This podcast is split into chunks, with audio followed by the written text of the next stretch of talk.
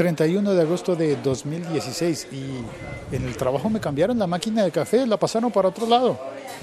Y ya hay gente que viene a almorzar, que viene a tomar su comida del mediodía. Así que la máquina de café ahora está al lado de los hornos microondas. Yo tomando café y los demás ya comiendo. La Liga.fm. Estamos conectados. Ah, no, no, no, esa no era la cortinilla, era esta.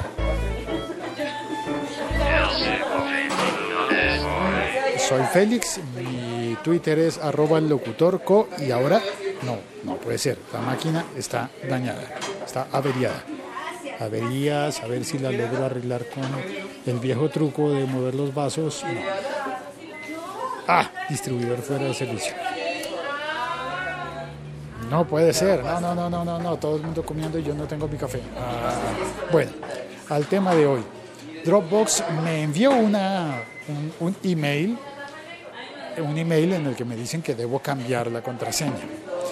Y las noticias dicen que Dropbox ha estado reconociendo que a partir de un hackeo que tuvieron en el año 2012, siguen eh, presentando problemas eh, de seguridad por el uso de las contraseñas. Las contraseñas habrían podido estar comprometidas, no todas, pero seguramente sí muchas, y no se sabe cuáles sí y cuáles no, así que hay que ir a cambiar la contraseña. ¿Sabes qué es lo que me parece muy raro de todo esto?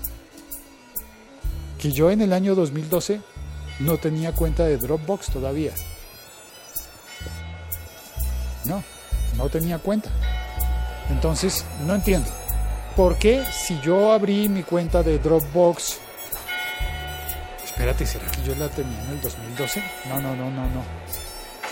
No puede ser. ¿Será que soy yo el equivocado y no ellos?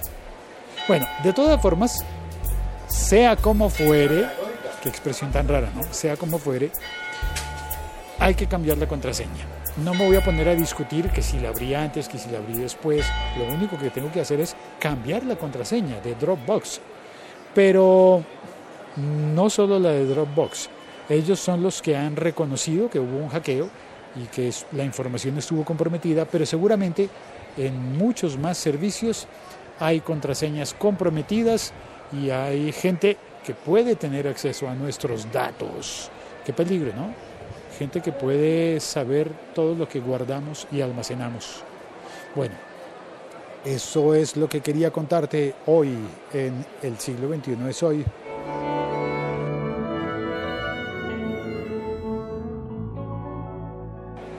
Este es un podcast diario emitido en directo con mi teléfono, así que parece una llamada telefónica a los amigos para comentar cosas de la actualidad tecnológica en nuestras vidas. Un e-brazo desde Bogotá, Colombia, y ya está. Chao, cuelgo. Gracias a todos los nuevos suscriptores en servicios como, como YouTube y en, eh, y en Spreaker.